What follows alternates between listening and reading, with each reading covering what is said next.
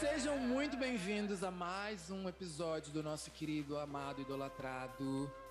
Falando de que podcast? Por um instante me deu um branco no nome do meu próprio podcast. Ai, a idade vai chegando e a gente vai ficando. Ah, menino, eu já tô com 45. Aí vem chegando. Mentira, não tô 45, não. É 58 mesmo. E aí. É sobre isso. A gente tá aqui mais um episódio com um convidado babado, entendeu? Que me esperou horas e horas e horas aqui. Pra quem não sabe, está ouvindo esse episódio já em 2022. Estamos em 2021. Eu acabei de assistir a final do, do, do show dos famosos, que eu esqueci. Vanessa Camargo fez Britney Spears eu estou muito emocionado. É, foi ótimo, né? Ai, gente, eu amo a Britney. Queria até mandar um beijo para ela. Enfim, gente, sem devaneio, pra gente poder, né, é, conversar muito aqui hoje. Estamos nas redes sociais, como eu sempre digo aqui, falando de que podcast, vai lá no Instagram, comenta na, na foto do nosso convidado, é, segue ele lá nas redes sociais, fala que ama ele, fala que me ama também, que eu tô um pouco carente.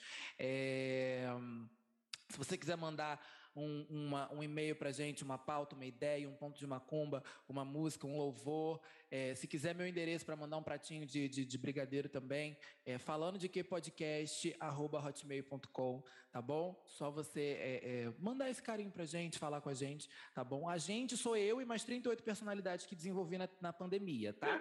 Mas é só, é só isso. Porque só tem eu mesmo fazendo o podcast. Mas eu falo, gente, que é pra ficar uma coisa mais plural, uma coisa mais assim, ai meu Deus, quantas pessoas tem? Eu e 38, que sou eu mesmo. É, eu desenvolvi, que nem naquele filme fragmentado. Então, é basicamente isso. Eu só não mato ninguém, mas é, às vezes, às vezes, eu assisti seis temporadas de How to Get Away with Murder e eu sei esconder um corpo como ninguém. Viola Davis me, me, me ensinou. Mas enfim, gente, ai, falei muita besteira nesse início de episódio. Ai, não sei o que aconteceu, eu nem bebi. Olha, nosso convidado de hoje, imagina se eu estivesse bebendo uma hora dessa, eu estou bebendo água. A água porque tem que ficar hidratado. É, tá um calor, menino, esse Rio de Janeiro. Aqui também, tá, tá 39 graus agora, aqui em São Paulo. Ah, aqui tá é, satanás mesmo. Aqui eu não sei quanto que tá fazendo não, mas é inferno.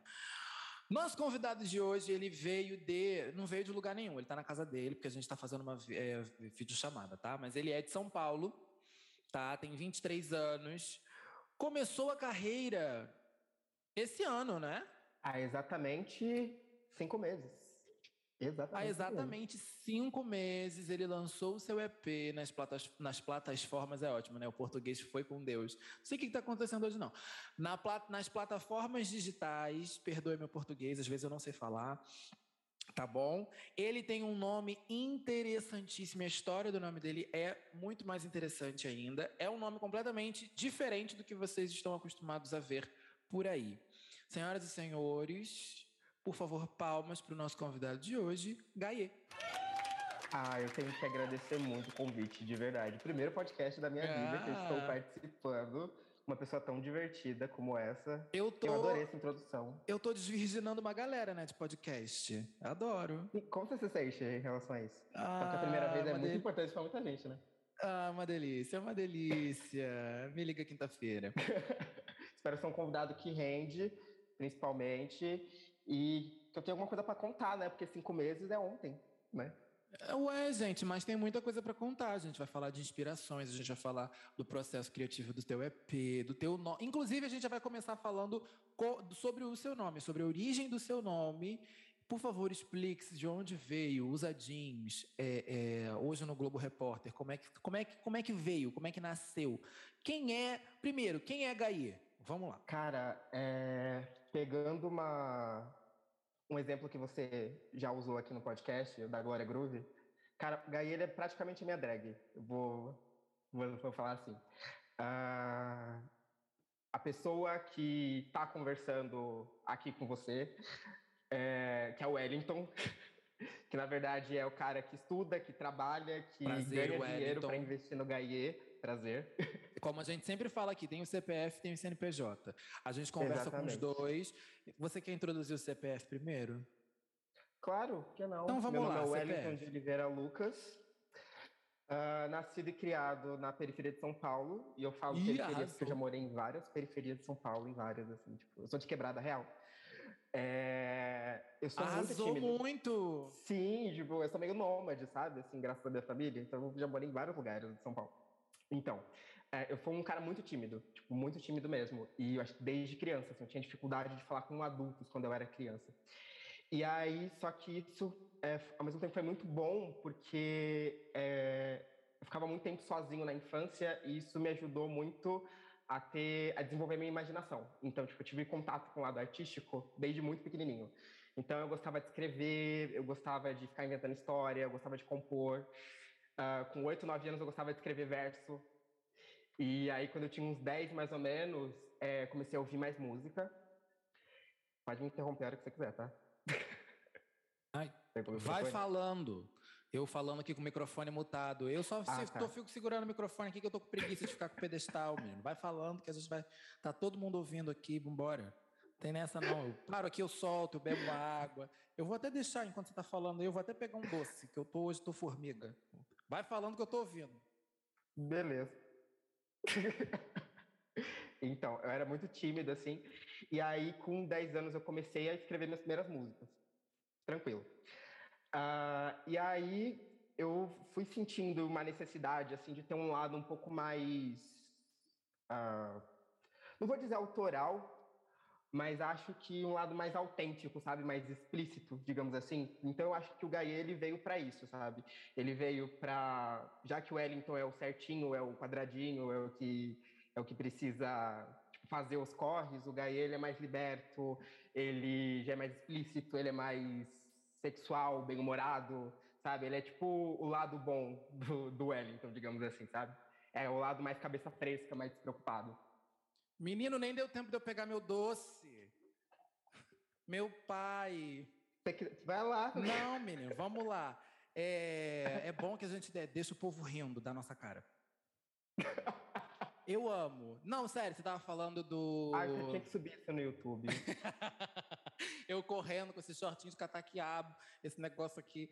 Gente, eu só não subo as coisas no YouTube, eu tenho até que deixar claro aqui para as pessoas que elas não sabem. A intenção era subir no YouTube, mas eu tenho uma câmera, a minha webcam parece câmera é, frontal do V3. Para quem não sabe o que é um V3, bota no Google Imagens, bota lá V3. Era um celular maravilhoso, usado por Mia Colucci. Ela, prend, ela prendia na bota, Mia Colucci da época do Rebelde, maravilhoso. eu só sabe. não prendi o meu na bota porque eu não, não tinha condição de ter uma bota. Mas é, enfim, por isso que não dá para subir porque a qualidade da imagem ia ficar péssima. Mas a gente se diverte muito enquanto a gente grava. Mas eu amo, sabe uma coisa que é, esse contraste que você passou me deu uma coisa assim, acho que agora você não vai, não sei, não sei se você vai saber o que, que eu vou falar agora. Me deu uma coisa muito Ruth e Raquel. Sim, eu sou noveleiro. Foi uma novela. Eu essa referência. Obrigado. Foi uma novela que teve, qual é o nome Mulheres dessa de Areia. É, Mulheres de Areia. Maravilhoso. E foi uma coisa muito Ruth e Raquel que você me transpassou agora. Eu falei, gente, Ruth e Raquel é, é o Wellington Gaie. Eu fiquei, tipo, muito, muito assim, sabe? É, é. Eu acho que a gente tem muito. A gente, artista independente, quando a gente fala que é tímido, eu não sou tímido. Até se eu falar aqui, vão vir pessoas que me conhecem aqui na, na porta da minha casa, vão falar: você disse que era tímido, mentiu, caramba, vou estar sendo processado, vai vir conar, vai bater, vai bater aqui na porta. É, mas eu, eu sempre vejo isso, né? Uma galera que é tímida, assim, elas sempre é, tentam criar, às vezes, um alter ego, um personagem, ou veem até essa, essa coisa de, tipo, essas lacunas que faltam, sabe? É, dentro da gente mesmo, sabe? Que a gente vê, cara, o que está faltando aqui? E a gente acaba criando um personagem a partir disso, né? Para a gente é, se representar e se ver e tudo mais. Você falou do exemplo que eu citei, que eu sempre cito, né? Da Glória Groove, para quem não sabe, a Glória Groove, gente, não é uma mulher, é uma drag queen. E aí é um homem de peruca. E aí por trás, né, do homem de peruca tem o Daniel Garcia, né, que foi o que você falou, que é o Gaieto a drag, né? Então, é, eu esqueci o que eu ia perguntar, caramba. Ah, tá, lembrei. É, acontece. Você vai ver que no meio do programa eu vou perder meu, meu roteiro, que esse é um negócio que já acontece aqui facilmente, eu perco roteiros. Entendeu? É uma coisa. Eu vou, eu vou passar a fazer roteiro de papel. E aí eu vou deixar grudado aqui na, na, nas paredes de casa. É, o que eu ia perguntar é: quando foi que você percebeu o nascimento do Gaie? Assim, tipo, quando, quando você, Wellington, viu que, tipo, caramba, tem um. Te... Primeiro de tudo, Você considera que o Gaie é um personagem, um alter ego? Como é que você vê isso? Hoje eu vejo como um alter ego, mas ele ainda tá. Sabe aquela fase quando a criança ainda tá é, moldando a personalidade dela? Sim. Antes lá dos três aninhos? Sim. Então eu sinto que o Gaia tá nessa fase ainda. Eu tô criando ele ainda. Entendo.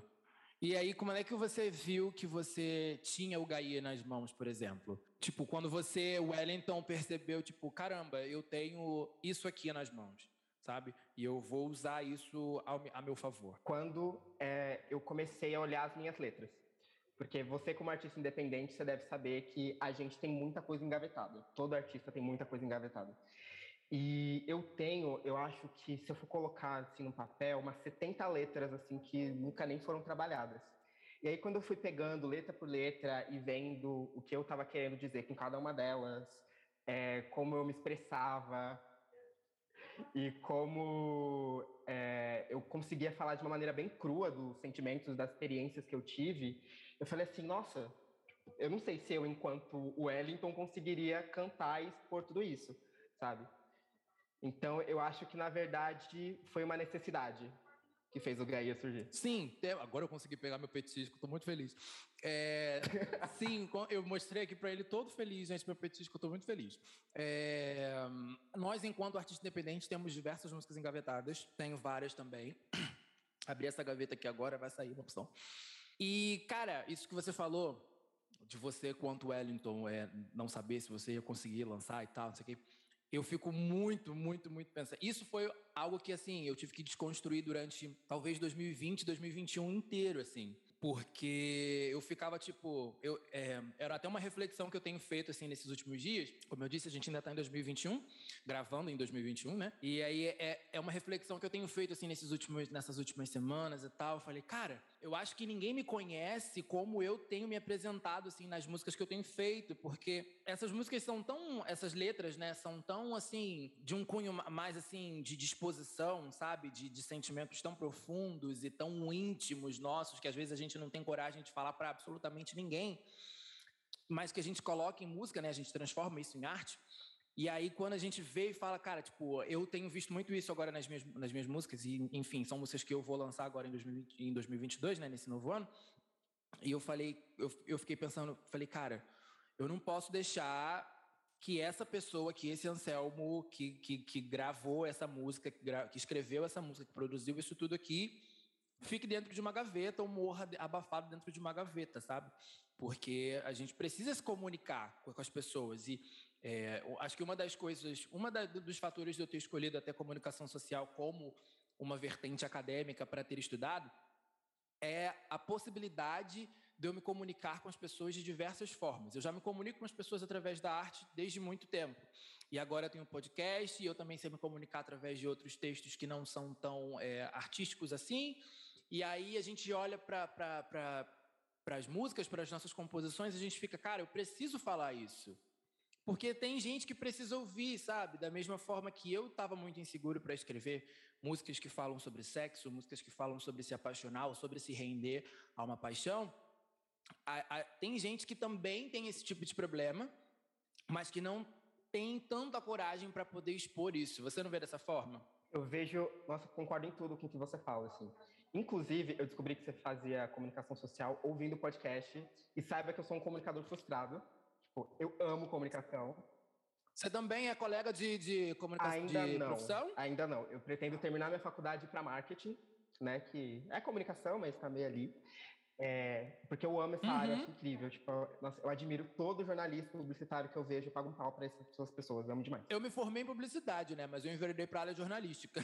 O que aconteceu? O que aconteceu? Cara. Fugindo do seu roteiro. Não, tipo, não, pode, pode fugir, a gente não liga aqui não. A gente, quando eu digo, sou eu e as 38 personalidades, né? Já falei. Na real, eu, eu comecei publicidade porque uma amiga minha fazia publicidade, beijo, Giovana. E aí eu fui na faculdade dela e vi que tinha estúdio, tinha várias coisas assim. Na faculdade que a gente fez, é, tem, tem, tinha uma agência publicitária lá dentro, tipo, para os alunos fazer, para os alunos estagiarem. Uhum. Tinha estúdio de TV, tinha estúdio de rádio, tinha estúdio de fotografia.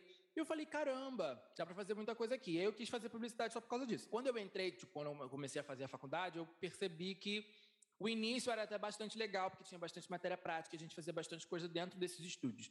Ah, quando eu fui chegando na metade da faculdade, Eu enjoei, falei, não quero mais. Tranquei, fui morar fora, voltei para terminar a faculdade, porque eu percebi que eu poderia explorar aquilo de uma outra forma também. E aí, quando eu voltei para de lá de fora e eu comecei a faculdade é, de novo, né, que eu destranquei a faculdade, eu comecei a ter um programa de rádio na, na, na faculdade. Sendo que faltava tão pouco, assim, da, eu, eu demorei a, a, a, perceber que eu podia ter trocado no quarto período para jornalismo. E quando eu fui perceber isso, eu já estava, tipo, no final do sexto, início do sétimo de publicidade. E eu ia ter que voltar muitas coisas para jornalismo.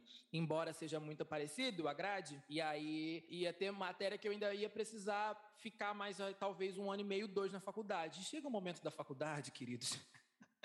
Deixa eu falar uma coisa para vocês. Manda braba. Chega um momento da faculdade que você simplesmente quer ser um Osama Bin Laden e explodir aquela merda toda. E você não aguenta mais, Exatamente. você não quer mais olhar para a cara dos seus amigos, inclusive um beijo para as minhas meninas. É, você não quer mais olhar para a cara de professor, você que fica com baixo uma Nazaré Tedesco em frente a uma escada e você quer empurrar uma pessoa da escada, entendeu? É, então, assim, chega um momento que a faculdade não é mais tão legal.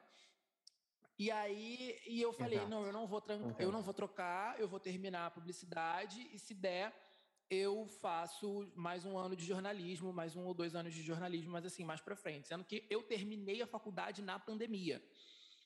Eu terminei literalmente na pandemia. Eita. Terminei em 2020. Então, assim, eu falei, eu não quero saber de mais nada EAD. Quando tudo puder voltar ao presencial, eu penso de novo. Por isso que eu não, não fiz essa transição. Mas fala, você é um colega frustrado de é, comunicação. Justíssimo, justíssimo. É, quero fazer comunicação porque eu acho fantástico, assim. Uh, hoje eu faço gestão, então, basicamente, eu, é um curso... O nome do curso é Gestão de Negócios e Inovação, que é um nome super comprido e chique para falar empreendedorismo, né? Estou aprendendo a ser empreendedor, basicamente. É, mas voltando à sua pergunta, concordo totalmente. Eu acho que é, Tá, vai, parecer um pouco arrogante da minha parte, mas enfim, acho que quando. Você vai entender por quê. É, os artistas, assim como um todo, eles têm meio que é, se desamarrar de algumas coisas, alguns conceitos, preconceitos até próprios, assim, para falar de algumas coisas que todo mundo passa, só que ninguém tem coragem de falar, né? Então, você falou, por exemplo, sexo. Sexo é um, é um assunto tabuzíssimo, assim, tipo, mas alguém tem que falar sobre. Estou aplaudindo de pé com o microfone mutado. Quero deixar isso bem claro. E outros assuntos que talvez não deveriam ser tão complicados de falar, ou complexos, mas são. Uh, amor, por exemplo, que todo artista fala. E é difícil pra cacete falar de amor, né? É muito difícil falar para alguém que você gosta dessa pessoa. Ou falar sobre política, ainda mais nos dias de hoje. Principalmente quando você vive a Exatamente. história de amor. Exatamente. Exatamente. Principalmente, sabe por quê? Eu percebi isso em, em, nesse, nesse meio tempo. Eu lancei o Melancólico, que foi o meu último EP. Foi maravilhoso, inclusive. E no Melancólico. Ai, obrigado. Fica até bobo. Para, para, fico sem graça. É, eu lancei o Melancólico e o Melancólico eu sou um narrador observador. Eu já até disse isso aqui no podcast em algum momento, não nesse episódio, em algum outro. E eu sou um narrador observador, porque eu tô cantando histórias de amigos meus e, e eu observei como eles se sentem. E até que composições mais para frente, que eu, que eu até lancei no outro EPzinho que eu fiz, que se chama 27. Tem uma música dentro dele que é uma experiência própria. E aquilo para mim foi muito mais difícil de lançar do que o melancólico. Foi muito mais difícil de colocar no papel também. Tem uma outra também que eu não lancei, eu não sei se eu vou lançar, mas eu te mostro depois. É, Por favor. Que ela que é, é um pouco mais visceral até. E eu fico, mano, é, é, é, muito difícil você escrever sobre amor quando você vive a situação. Então, assim, é muito. É, é uma desconstrução imensa. Sim. Prossiga. Eu já. Ah, vou voltar pro meu petisco. ah, eu interrompi ele. Mas é isso. Eu acho que. Assim, você precisa ter muita coragem para conseguir expor o que você está sentindo. E, às vezes, não só expor, mas racionalizar também. Para colocar em palavras é muito difícil. Sabe? Assim, tem, tem canções que às vezes eu preciso pegar uma folha, escrever exatamente da forma que eu estou sentindo, como se fosse uma carta, depois pegar aquilo, ler e tentar remontar em formato de música, sabe? Tem algumas músicas que saem numa sentada só, tem outras que não, é, é realmente muito complicado. E puxando ainda o que você está falando, o vermelho, ele é bem sobre isso, o EP que eu lancei. Ele é, ele é literalmente uma, digamos assim, eles são três histórias sobre o amor, que se você colocar assim, é como quase que forma uma linha do tempo, então parece que eu escrevi tudo para a mesma pessoa, mas não foi. E aposto que você não tinha notado isso. Eu tô com a boca cheia, minha mãe vai me matar. Tudo bem, eu espero. Não, mas o público não espera, não. Eu vou falar com a boca cheia. É... Ih, não quero nem saber, minha mãe não tá nem em casa. Tá nem vendo, que os olhos não veem, o coração não sente. É, Amém. é pra uma pessoa? Uma pessoa só? Não, mais de uma. Não, não, não. Parece que é, às vezes, dependendo.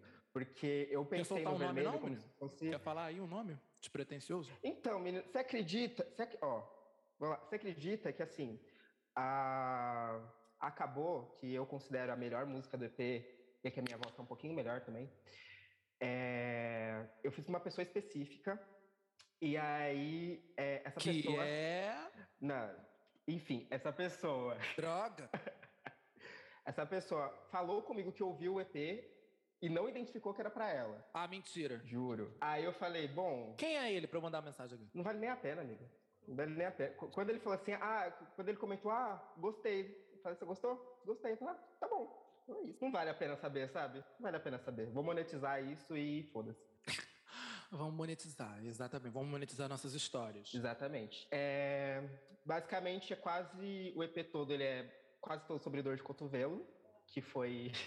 Era um período meio tenso, assim, que eu tava passando. E por isso que ele se chama Vermelho, inclusive, porque tem a ver com paixão, amor e, e etc. Ah, eu gosto muito de cores, eu sou muito ligado em cores, assim. Inclusive, eu quero lançar outros EPs com nomes de outras cores, e é isso. É, eu acho super válido se o Ed Sheeran lança é, é, álbum com o nome de Operação Matemática, por que você não pode fazer um negócio com cor, não é mesmo? Exatamente. E, e Fica ele é imagina aquariano se esse homem lança um, um álbum que se chama Pi. Gente, como é que pode? Welcome to the P World Tour. Não tem menor condição, não tem cabimento. Alguém para o Ed Sheeran. Não ia quebrar a bolha? Não ia quebrar a bolha do pop? Isso é maravilhoso. Ah, gente, alguém para o Ed Sheeran em nome de Jesus. Chega. Alguém tem que conversar com ele e falar, tem, querido. Tem que parar, gente. É, não, realmente. não, dá mais. Eu não sei porquê também, não faz o menor. As, as músicas não tem nada a ver com isso. Acho que só com Divide. Que, tipo, que as letras têm a ver com o nome. Eu nunca, Nunca ouvi, ouviu? desculpa. Os gays não gostam da Ed Sheeran, né? Não. Eu, eu, o único disco do. O único disco que, que eu ouvi do Ed Sheeran foi o primeiro e eu parei lá. Por que, que os gays não gostam da Ed Sheeran? Vamos abrir esse tópico. Olha, não sei. Não, assim, eu gostei. eu- O primeiro disco dele é interessante. Tem algumas músicas ali que são legais. The A-Team, Give Me Love, é, Kiss Uhum. Me. Não, eu acho. Não sei se é Kiss É Me é o melhor, nome da música, mas tem uma música que fala Kiss Me Like I Wanna Be Loved.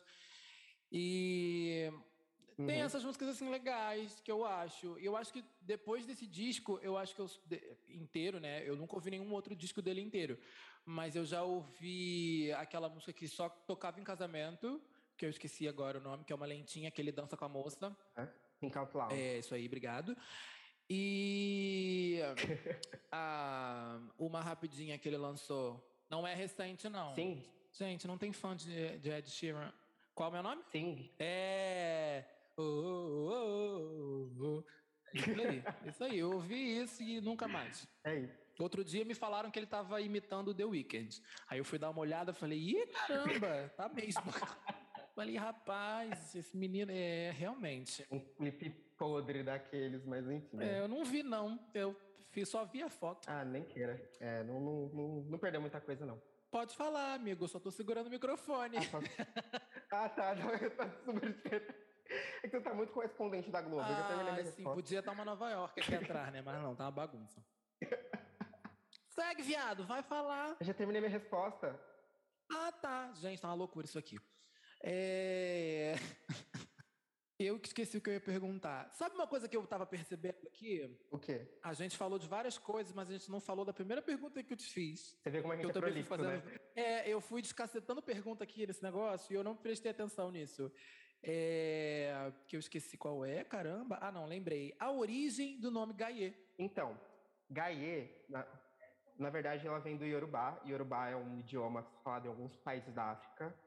Ele vem, é, o Aie, ele vem de terra, terra literalmente, não do planeta Terra, mas de elemento mesmo. E o G, ele vem de uma palavra, deixa eu só pegar ela, porque eu sempre esqueço como se pronuncia. Jigba. Jigba, que significa resgatar. Ah, eu vejo o nome Gaie como um resgate à origem. Essas palavras todas são Yorubá? São Yorubá, tanto Aie quanto Jigba. Ah, Aie é uma palavra. Aie é uma palavra. e o G vem de Jigba. Hum. Quase um anagrama. Eu, eu, é, eu acho que eu não tinha prestado atenção nisso quando você postou isso no Stories, então. Eu achei que Aie fosse tipo uma sílaba de alguma outra palavra solta. Não. Que também pudesse significar terra, entendeu? Aham. Não, aí ele, é- ele é terra mesmo. E eu vejo isso muito como um resgate da ancestralidade, porque, ah, como várias pessoas na nossa faixa etária, né, eu tive o famoso breakdown, né, vulgo depressão. E aí eu descobri, é, a gente entende. Aí eu descobri Menino, uma a forma minha vem me de visitar o me tempo sentir inteiro. mais forte comigo mesmo. De vez Não em é? quando Você ela- também toma remédio, amigo? Tô parando. Graças a Deus. Ai, que bom, amigo. Mas tem uma caixa reserva. De repente, às vezes tá merda e a gente olha pra caixa e fala: caramba, vou diluir isso aqui tudo em água. Aí a gente toma. Entendeu? Mas de vez em quando elas vêm, É. ela chega, ela senta ali na mesa, a gente come um petisco junto. Cadê o petisco? O petisco tá aqui. A gente É, come um petisco, café. toma um café, conversa, me faz escrever horas e horas de música triste que eu não pretendo lançar porque é muito triste. Quem sabe um dia? Nunca se sabe, né? Mas vai, você tava falando da sua depressão. Eu interrompi esse menino todo o tempo, gente. Olha, Relaxa. eu vou comer meu tranquila. petisco. Estamos em casa. E aí eu achei um jeito de me sentir mais forte e mais feliz comigo mesmo, que é literalmente voltando às origens, mas não voltando à origem só da minha família, do- dos meus avós, antepassados, mas voltando à origem do meu povo, que é o povo africano. E aí eu fui pesquisar sobre Yorubá, fui pesquisar sobre religiões afro-brasileiras, inclusive eu sou super bandista. E aí eu descobri essas palavras e eu falei, é isso, cara. Eu quero um, criar uma persona que seja mais forte, independente e que seja segura de si. E veio esse nome. Quando você fala sobre ancestralidade, você chegou a fazer aqueles testes de ancestralidade que você cospe no negocinho ou, ou... Menina, eu nunca fiz, mas eu tenho muita vontade de fazer. Eu tenho super vontade de fazer, porque quando você. Porque você falou da sua ancestralidade africana e tudo mais, eu até achei que você. Você tem alguma certeza absoluta de que sua ancestralidade vem de lá? O bom e o velho fenótipo, né? Bacana. Legal. Basicamente. Porque, e também um pouco do, do sobrenome, né? O meu sobrenome é Oliveira. Então, é, não sei se você sabe, mas muitas. Você sabe que aqui no Brasil é muito comum se ter sobrenome de, de árvore, né? É? Sabia não. Tipo Oliveira, Silveira, é. É muito comum. no Menino, eu até pegando esse gancho, tem uma galera que eu conheço que se fosse negócio de árvore ia ser trepadeira, hein, gente? Tem até que deixar um negócio aí que eu acho que até deixar um, um recado. Vou até mandar uma mensagem pra amiga minha aqui agora, que eu fiquei até curioso. Vou falar, olha, Alô, Luciana. é, tipo isso é tipo isso aí. Mas pode ir lá, pode prosseguir, vai lá. E aí,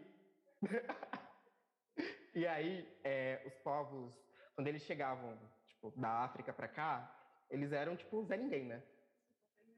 E aí se colocava é, no sobrenome deles, tipo, nomes de árvore. Como eles não tinham origem, eles adotavam o nome das árvores, assim. Então esse é um indício que muito provavelmente o meu povo é africano. Muito provavelmente tem uma partezinha de mim que é holandesa, porque a minha é, a minha avó materna, ela era da Bahia e ela era tipo branca da cor da sua parede, basicamente. E a Bahia foi muito colonizada por, por holandeses. Então tem esse pouquinhozinho ali holandês, esse 0,05, mas eu tenho certeza que a maioria do meu sangue é indígena. Mas eu já acho bacana você procurar uma árvore genealógica que se tiver um negócio de holandês lá, os negócios de lá, tá melhor que ficar aqui no Brasil, hein, garoto? Vê isso aí. Vê isso aí. A dia da minha avó. Vê isso Ai, aí. Nossa, se fosse, viu, seria um sonho. Cara, mas é- não, sério, agora fa- falando super sério, eu, eu tenho muita curiosidade de fazer esses testes de ancestralidade, porque eu tenho muita. Desde que Eu também tenho. Beyoncé. Queria até mandar um beijo pra Beyoncé, que é minha amiga. A gente conversa direto. Um abraço, inclusive. É, desde que ela lançou o, o, Lion King, The Gift? The Gift, e eu assisti tudo aquilo, e, e fala muito sobre ancestralidade também, né? Fala muito sobre ancestralidade ali e tudo mais. Aham. E eu fiquei, caramba! Eu, eu queria muito saber, entender, porque, cara, tipo, a gente sabe, né? Às vezes sabe de onde vêm os nossos pais, né? Nosso pai, nossa mãe, a gente conhece, nosso, às vezes, né? Deu tempo de conhecer avós paternos e maternos, né? Às vezes não, porque às vezes eles falecem um pouco antes e tal.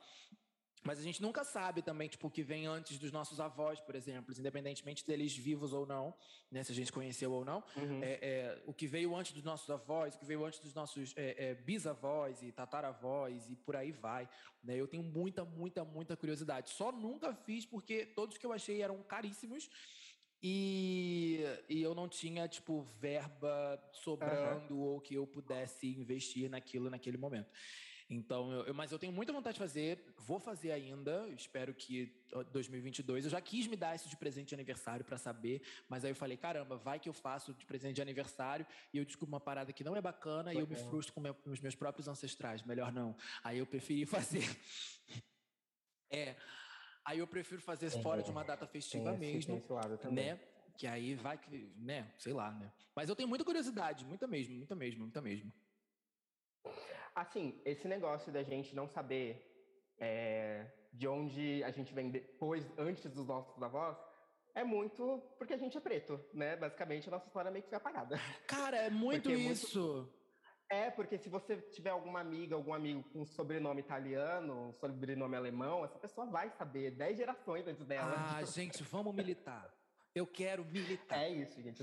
Desce o telão, gente. Desce o telão, porque é isso. Nossa, é muito isso mesmo, porque até, até pessoas é, que, brancas que não têm sobrenome italiano, é, alemão, que seja europeu ou norte-americano, é, algumas pessoas brancas que eu conheço, alguns amigos brancos que eu conheço, que têm sobrenomes mais comuns assim, mas também sabem uhum. de onde vê, de onde vem assim. Então, porque é tem é um primo, um, um, parente distante que está numa Portugal dessas da vida, que Portugal eu acho que é tipo Cabo Frio aqui de, de, do Rio.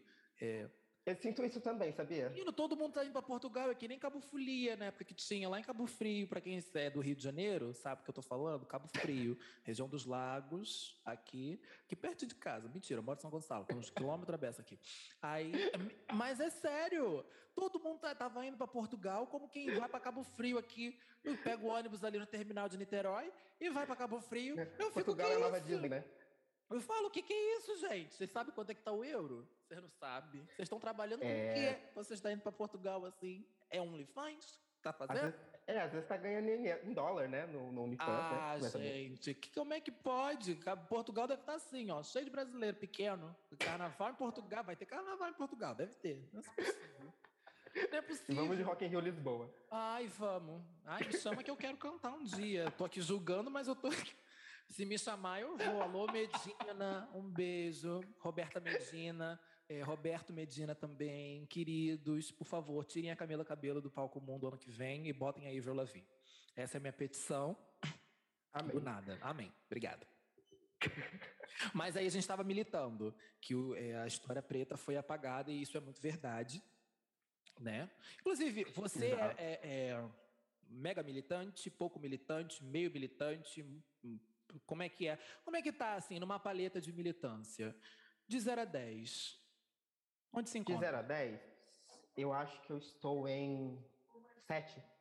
Talvez. Bacana, bacana. Bom número. Por, porque eu gosto muito de estudar antes de sair falando as coisas, sabe? Importantíssimo. E tem futuro na comunicação, errado, né? hein? Tem futuro na comunicação. Isso Muito se chama, obrigado. No jornalismo a gente fala que isso é apurar. Tem gente que não apura a notícia. Então, aí o que, que cria? Fake news. Caramba. Exato. Aí fica falando merda, aí fica militando errado. Ai, vai, vai militar a favor Ih, do LGBT e acaba condição. sendo transfóbico. Não quero ser essas pessoas. Ô, oh, meu pai. É porque a galera acha que o T de LGBT é de transformação. É, Mas não é. é. Não é, não. É de trans mesmo. É bom falar isso, porque a gente vê umas coisas no Twitter que a gente fica, meu Deus, puxado.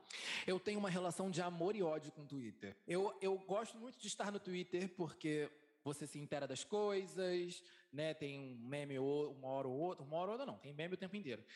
Né? As coisas acontecem primeiro no Twitter. As coisas Exato, as coisas acontecem primeiro no Twitter, você se intera de uma notícia, né, e tal, dá um RT, você pode até viralizar ou não, enfim, etc e tal.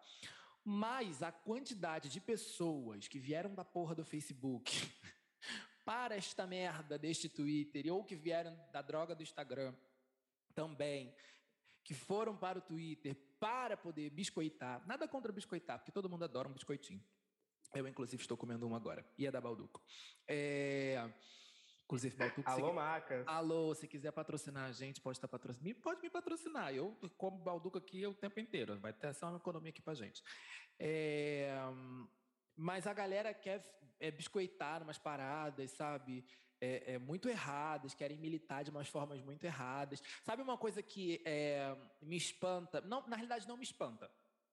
Me, ela me emputece é as pessoas ignorarem, por exemplo, quando chega junho, que é o mês. É, é junho, né? Aquele que não sabe o próprio mês. É, que é, é o mês da, da, né, da, da, da, do Dia do Orgulho e tudo mais, etc. As da, pessoas. Da GLS, sim. Isso. As pessoas ignoram muito a Marsha P. Johnson. Marsha P. Simpson. Não, Johnson. É aquele que errou o próprio nome da mulher. É Johnson. É Johnson. É Johnson mesmo. Eu sempre confundo com Simpson ou Johnson. Mas é a Marsha, maravilhosa. As pessoas ignoram o fato. Para você que não sabe, a Marcia ela era uma mulher trans, bissexual, que estava em Stonewall, em Nova York, lá nas décadas passadas de vovó e vovô. E ela lutou, ela foi uma das ativistas principais para que hoje é, se tenha o orgulho LGBT. Então, assim, e ela era uma mulher preta, ela não era uma mulher branca. Né? Então, assim, hoje em dia, foi o que você, a gente estava falando, a história preta ela foi apagada. E ela foi apagada muito. A Marcia já faleceu, infelizmente, né? mas ela já era uma senhora e tudo mais. É, tem até um documentário dela sobre a vida dela no Netflix. Assistam, se vocês gostam de, de gostam de, de, saber sobre as histórias e tudo mais. É, mas é uma coisa muito, muito importante isso que a gente estava falando, porque as pessoas elas, elas esquecem de quem vem antes, ou se elas sabem quem vem antes. E se essa pessoa for preta, e agora não falando sobre é, LGBT, sobre, sobre sexualidade ou, ou gênero, ou enfim, é, se essa pessoa for preta, não importa o que ela tenha feito, ela vai ser desmerecida, ou ela vai, ou ela vai ser desmerecida, ou ela vai ser apagada, ou ela vai ser colocada em segundo lugar. E aí, se uma pessoa branca vier e fazia, fizer a mesma coisa que ela, que ela fez, ela vai, essa pessoa vai ser honrada e colocada em primeiro lugar, enquanto a pessoa preta ela vai ser completamente apagada com, com, com, com o tempo. E isso é muito triste, porque a gente vê isso se perpetuando de uma forma muito é, avassaladora ainda hoje em dia. A gente está né, em 2022 já, né? Embora a gente esteja gravando, né? Já falei, é a última semana de 2021. Mas a gente já está em 2022 e a gente está vendo coisas se repetirem né? Como Cazuza já dizia em Um Tempo Não Para, eu vejo o futuro repetir o passado. E ele estava certíssimo. Ele não precisou nem estar tá aqui para ver essa bosta toda sendo repetida. Nossa, esse discurso que você fez foi digno de um, de um discurso de eliminação do Bial. Parabéns. Para começar. Ah, e o eliminado é você, preconceituoso. É, só queria dizer que o nome do documentário é A Morte e Vida de Marsha P. Johnson, que está na Netflix. Tá pesquisando enquanto isso. Assistam, assistam em é nome de Jesus. Bom. E é muito curioso que ela era uma mulher transexual, bissexual e negra, e são três recortes que são super invisibilizados Ai, gente, hoje, né? olha, se a gente for falar sobre LGBT, isso aqui, tipo, é, é, muito irônico. A gente vai ficar vai ficar, acho que três dias dá, só falando dois problemas. E isso porque a gente vai resumir. E assim, cara, é, é são letras que são muito esquecidas dentro deste, desta infinidade de, de letras que existem dentro da sigla. Eu fico me perguntando às vezes, por que colocar tantas letras na sigla se as pessoas só enxergam uma e só lutam por uma?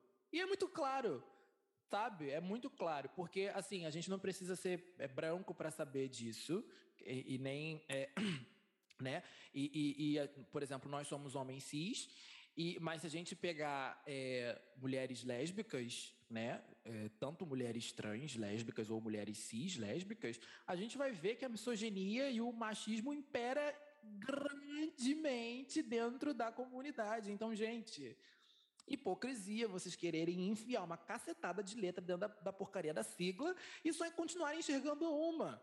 Entendeu?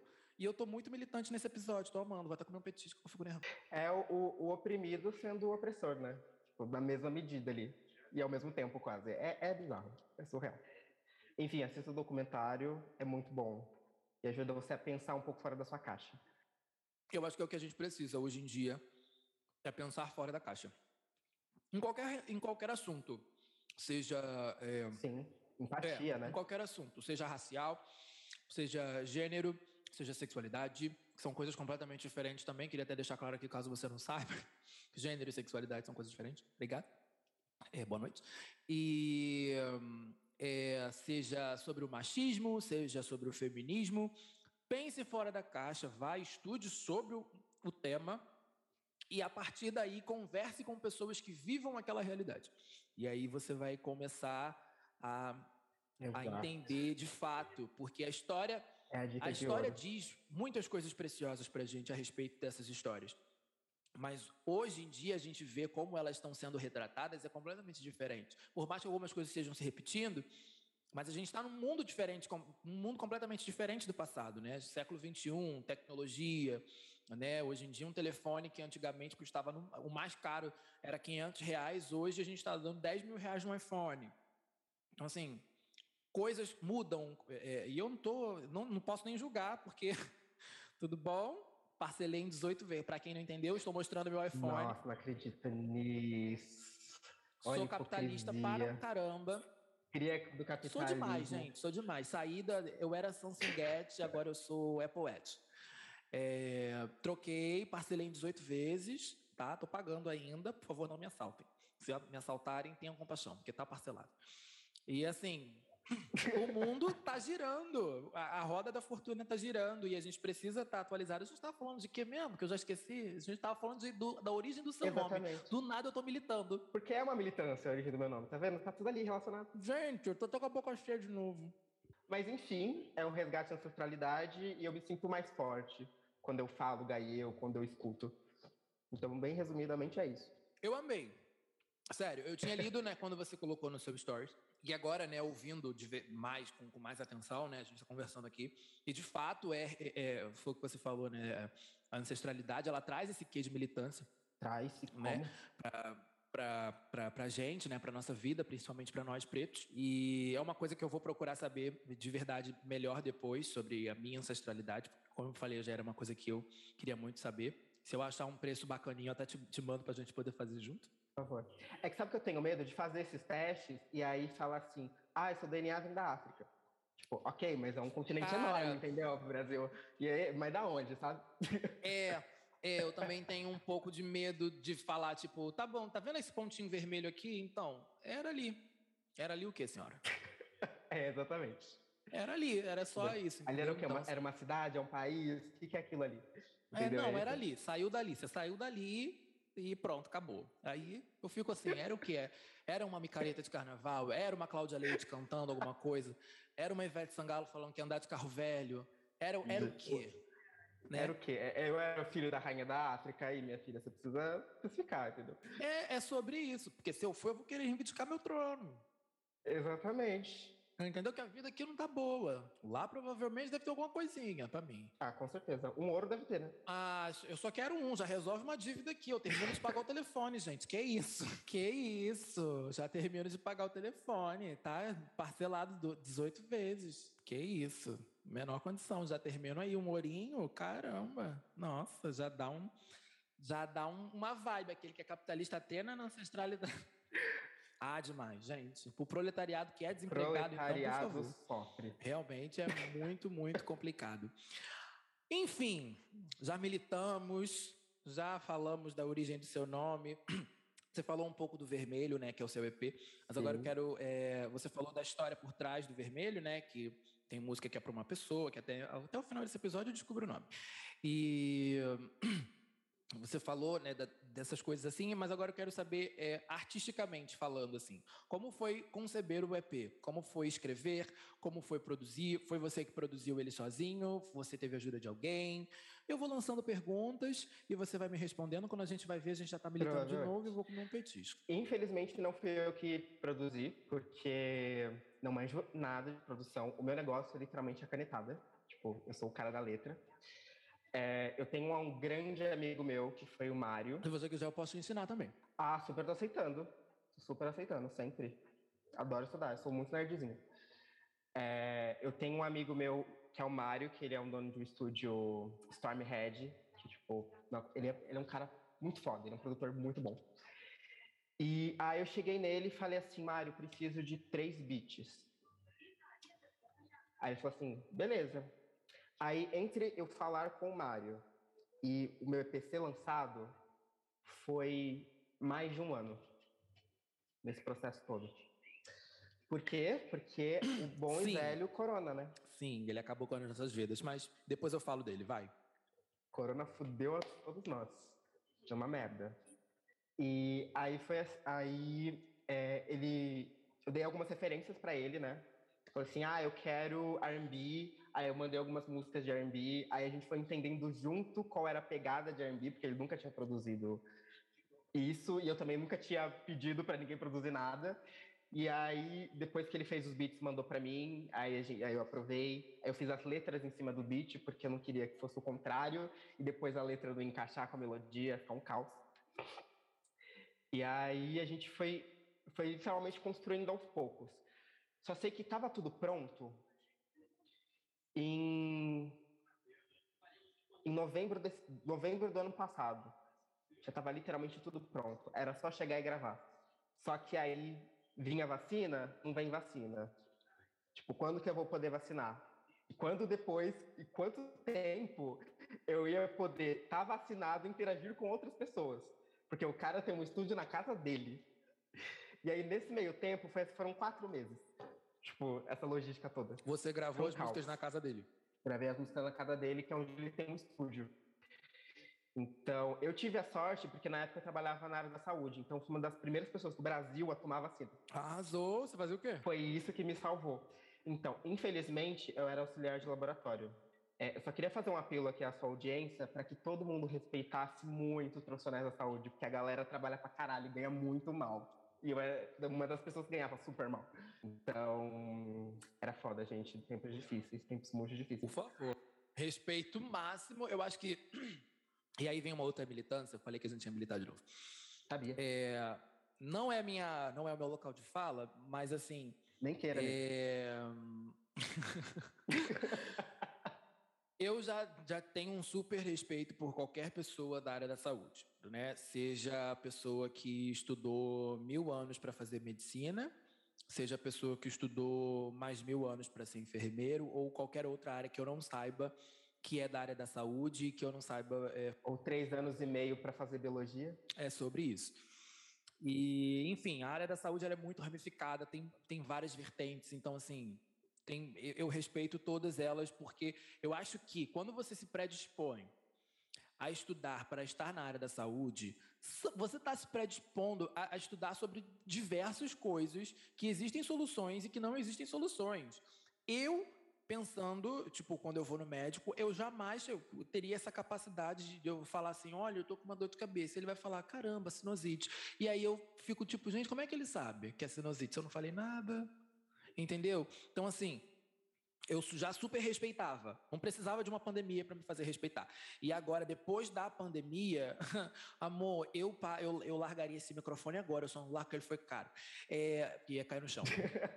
Mas eu, eu, eu, largo esse microfone, eu aplaudo ah, de pé ou deitado, porque eu ia ter que aplaudir com, com, a, com as mãos e com, com os pés, porque a galera, assim, literalmente foi pro sacrifício. Então, se uma pessoa, qualquer pessoa fala mal da área da saúde, e eu não tenho nem ninguém, nem parente, nem amigos que trabalham na área, não, tenho amigos que trabalham na área da saúde, sim. É, mas assim, não tenho pessoas tão próximas a mim que trabalham na área da saúde. E, e, mano, mas mesmo assim, bato palma, reverencio, ainda, principalmente agora, então, depois da pandemia, porque as pessoas, é, essa galera precisa de reconhecimento. Do, do, do maior cargo ao menor cargo, precisam de reconhecimento ferrenhamente. E você estava falando de que mesmo? Já esqueci, militei. Da construção do ET. Ah, bacana, fui para medicina do nada, garoto. Então, é... enalteçam os profissionais da saúde, para finalizar. Sim, obrigado, e... obrigado. Tem que amar muito, gente, tipo, pra estar na área, que é surreal. Mas enfim. É, aí depois, quando foi mais ou menos em abril desse ano, em abril, em abril começou o processo de gravação. É, foi a primeira vez que eu me vi de cara no estúdio. Então, o primeiro take, que foi assim, a primeira, a primeira diária assim, de gravação, que foram mais ou menos umas quatro, cinco horas, foi uma merda. Mas, tipo, assim, eu tava completamente travado, travado. Parecia que eu nunca tinha cantado na vida. E aí, aí depois eu cheguei em casa, né? Aí o meu produtor mandou uma mensagem para mim, nossa, ele é um amor de pessoa. Ele falou assim: "Então, eu senti que você tava um pouquinho travado". Aí ele me mandou. Aí eu fiquei, meu Deus, vou ter que gravar isso do zero. Porque tava um lixo. Não, você não tem ideia. Eu sou muito exigente com tudo que eu faço. E tudo bem, era a primeira vez também que eu tava fazendo aquilo, então não tinha como, não tinha como ser melhor. Mas eu tava muito travado, parecia que eu tava quase que falando as palavras em vez de cantar. Sabe quando você fica muito no automático ali, tipo, acertar a nota, parecia um robozinho cantando. Foi um, foi um inferno. E aí o processo de gravação durou três meses, e aí até a mixagem, tudo ficar pronto, foi mais ou menos um mês também, que isso foi em junho. E em julho foi o mês que eu não dormi, foi o mês que eu comecei a tomar remédio para ansiedade também, porque eu fiquei surtado assim. Foi o mês também que eu aprendi a mexer na One RPM. Foi, foi o mês que eu tava tipo, meu Deus, preciso produzir material visual para redes sociais. E, tipo, precisa ser para ontem isso. Meu namorado me ajudou muito nessa parte, porque ele, é, ele manja muito de fotografia. Sim, foi um mês que eu tava uma pilha de nervos, basicamente. Até o dia 26, dia 23 de julho, que foi quando eu lancei. Na semana seguinte eu tava tomando remédio para ansiedade já. Sendo bem sincero. é sério, eu não tô brincando. Cara, o estúdio ele dá uma pressão na gente, dá. não dá? Parece que, sei lá, menino, o, o negócio pesa. É, parece que você vai se apresentar você entra, você bota o fone, assim, você fica na... aperta o botão. É... Cara, é ali, é a concretização do, do seu trabalho. Você precisa entregar o melhor. É assim, foi assim que eu me senti quando eu gravei o meu primeiro EP, né, o Survivor. E ele, e, tipo, eu gravei no estúdio da faculdade com um amigo meu que me ensinou a mexer nesses, nessa, nesses negócios, assim, nesses paranauê de música e produção. E, e aí, quando eu entrava no estúdio, eu ficava assim, menino, eu tô no estúdio, né? Caramba. Aí vai lá, e me dá, vai, vou botar para gravar. E eu parecia, sabe aquele meme? Sabe aquele meme da cabrinha da Taylor Swift no I Know You Were Trouble? que, ela fala? Uh, ah, trouble. E aí bota uma cabrinha gritando. Menino, era eu. Era eu, garoto. Te juro. É uma pena que eu não tenho. A realidade tem gravado, mas eu não vou me expor desta forma. mas assim. É, Menino, quando eu, eu, E ele até falou assim, mas tá tudo bem, que é uma pastilha. Eu falei, caramba, fiquei nervoso. e foi sobre. Cara, porque assim, traz um, um, uma tensão, ainda mais se a gente nunca entrou no estúdio, né? O resto do, do, dos meus trabalhos eu tudo gravei aqui nesse cantinho mesmo que você tá vendo, aqui em casa, no meu quarto.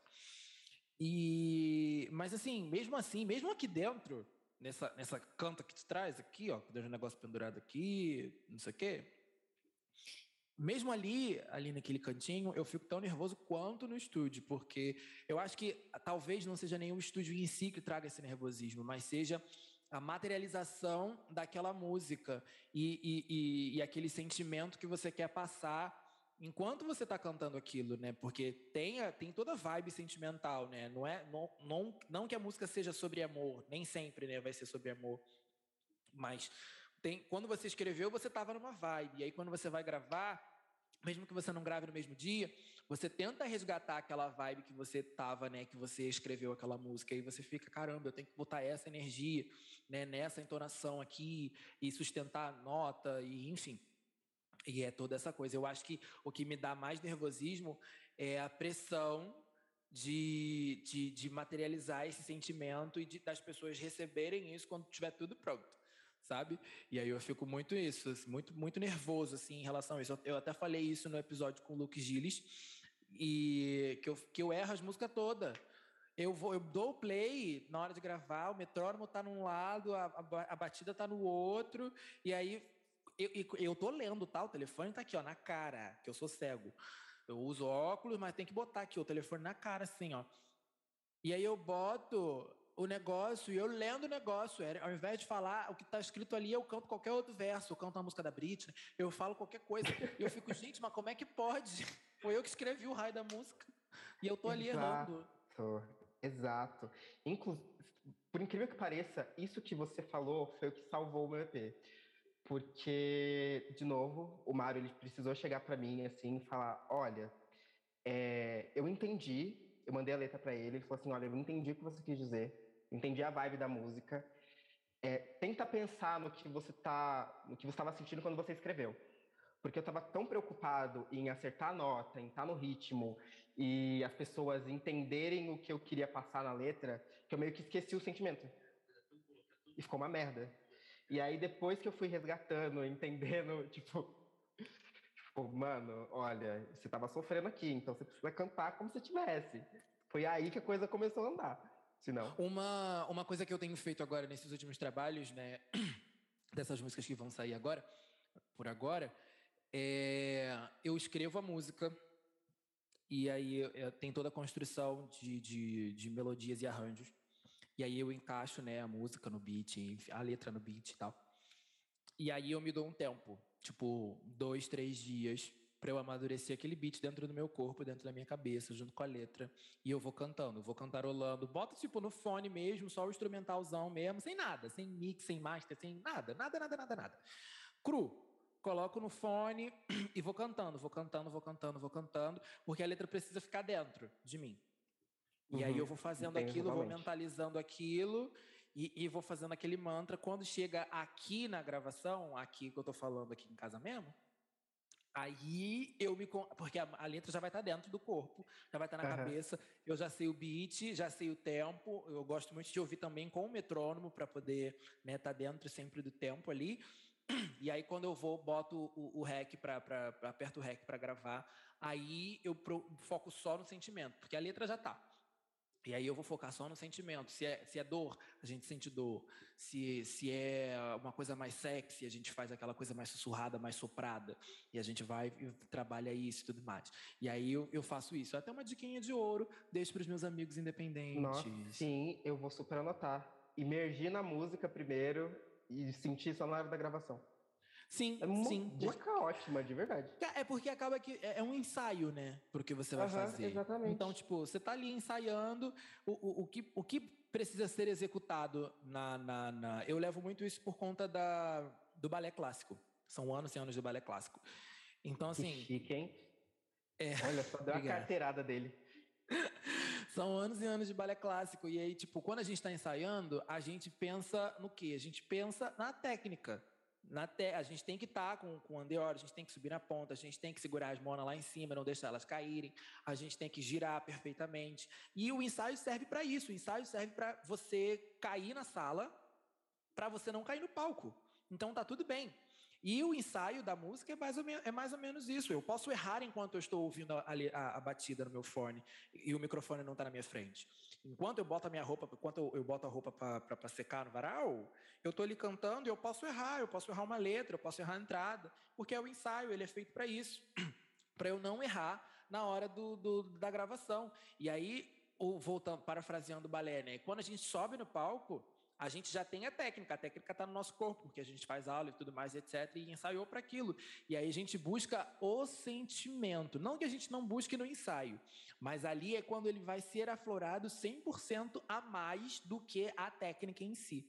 Porque você precisa de muito controle e muito sentimentalismo para você poder girar trocentas piruetas e não deixar uma senhora cair enquanto você está fazendo a força descaraçada para você e você está rindo, entendeu? No palco. A pessoa está falando caramba como ele é forte, levanta ela com uma mão só, mas a menina é comeu uma coxinha, comeu uma coxinha que não desfavorece o amiguinho que está segurando. Fica até um desabafo. E aí a mesma coisa com a com a música, entendeu? Você tá ali gra, é, gravando a letra e tudo mais, e é, aquele sentimento já tá ali, porque foi você que escreveu a música, né? Então, assim, você já sabe o que você está querendo dizer. E aí, e uma coisa também que eu sempre faço é anoto, por exemplo, estou escrevendo, né, a música. E aí eu anoto o sentimento, o porquê daquele, o, o sentimento que me veio para poder gravar aquela música. Tipo, é uma música de amor? por que, que eu estou escrevendo aquilo, ou por quem, ou o que, que eu estava sentindo por aquela pessoa, sabe? Tipo, só para eu poder endereçar determinadas frases, é, endereçar é, sentimentos e, enfim, saber ao certo o que, que eu estou fazendo e falando. Você está congelado aqui na tela. Devo me preocupar? Me ouves? Gente, eu acho que o Gaie ficou com Deus de novo. Pera que eu vou mandar uma mensagem no Zap Zap. Ah lá, caiu. Sabia que ele tinha caído. Ai, gente. Menino, o que rolou? Menino, minha internet caiu, basicamente. Não foi só eu, não. Foi a internet, foi tudo que foi abaixo. Ah, tá. Não, relaxa. Tudo, tudo nosso, tudo tranquilo. Voltamos com o convidado. Praticamente no 3G, né? Menino, e eu tô falando e você tava assim, ó, horas e horas travado. Então, só que você ficou assim pra mim. E aí, tipo. Jura? Eu tava travado por você. Eu jurava. Eu achava que era a sua conexão. Aí eu tentei te mandar mensagem, não enviava. Eu falei, é, filho. Ah, tá. E eu falando aqui horrores. E eu nem lembro mais o que eu tava falando, que aí eu vi que te percebi que tinha travado. É sobre isso. Eu percebi que tinha travado. Aí eu fui resolver os babados aqui da praia de amanhã, que eu vou, graças a Deus, graças a Deus. Olha só, que É, bom. Tá de férias, bonito? eu tô Queria. desempregado, né? Ah, tá. Ah, eu achei que era brincadeira aquela outra hora. Ah, entendi. Eu tô desempregado, tenho desemprego. Não é brincadeira, Pô, você acha que o desempregado vai brincar com desemprego, bicho? Como é que pode, gente? O brasileiro, ele está sofrendo. eu não entendo humor carioca. É porque eu levo as coisas para o humor, entendeu? Mas na realidade, cada cá é uma lágrima. Tá certo. Cada eu cá é uma lágrima. fazer.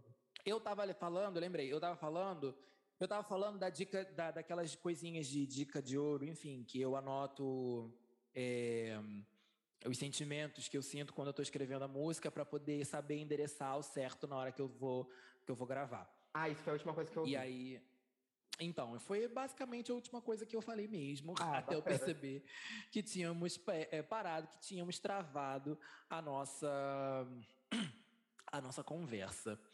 Deixa eu ver aqui no meu roteiro para ver o que, que eu tinha mais, pra- que a gente tinha mais para falar aqui, que eu acho que eu não perdi meu roteiro dessa vez. É um dos, dos únicos programas que eu não, per, não, não perdi roteiro.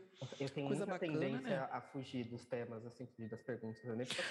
Assim, não, a- a- não é que, que é uma, uma regra, né? É, foi o que a gente estava falando da, da origem do teu nome do nada a gente começou a militar. Então, assim, Justiça. eu gosto muito quando é, o assunto vai fluindo, entendeu? E a gente vai puxando ganchos e mais ganchos e mais ganchos.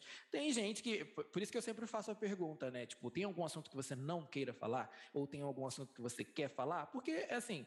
É a gente deixar a pessoa completamente confortável também. Então tem gente que fala, tipo, olha, eu não queria falar nada de muito pessoal, sabe? Mas tem gente que quer falar sobre tudo. Então, assim, bacana, sabe? Não que eu ache um problema quando a pessoa não quer falar alguma coisa, porque eu pergunto justamente para saber. Ah, Porque não é eu- a última coisa- não, né? Não, que isso, gente.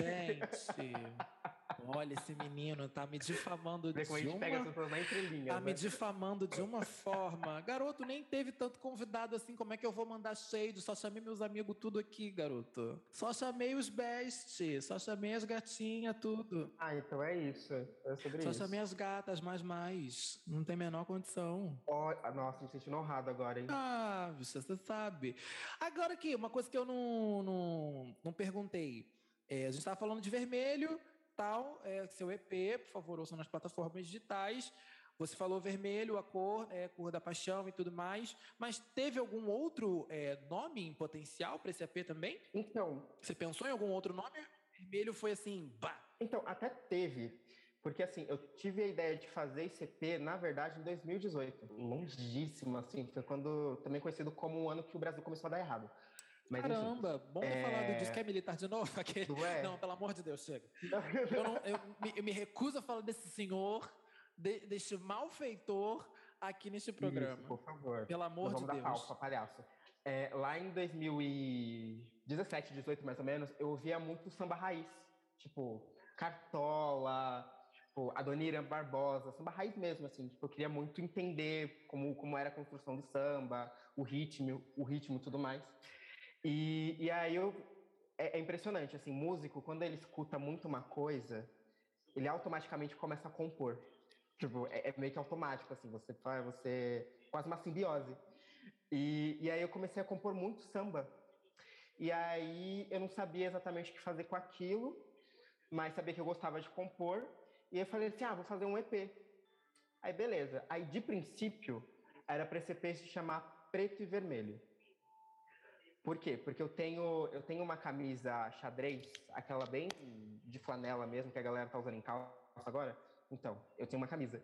E é meu uniforme, praticamente. Eu uso, tipo, ela em todos os momentos possíveis, assim, a camiseta do meu avatar. Eu tenho até mais de uma no meu guarda-roupa, assim, você abre, parece o guarda-roupa da Mônica, sabe? Tem, tipo, várias peças. Eu tenho várias camisas, xadrez vermelho, é real, é sério, é real. E, e aí eu falei assim, ah, tipo, tem muito a ver comigo isso aqui. E aí eu falei assim, ah, vou lançar. Só que música era um, é um rolê muito caro, se você não tem os amigos para fazer aquela boa e velha permuta.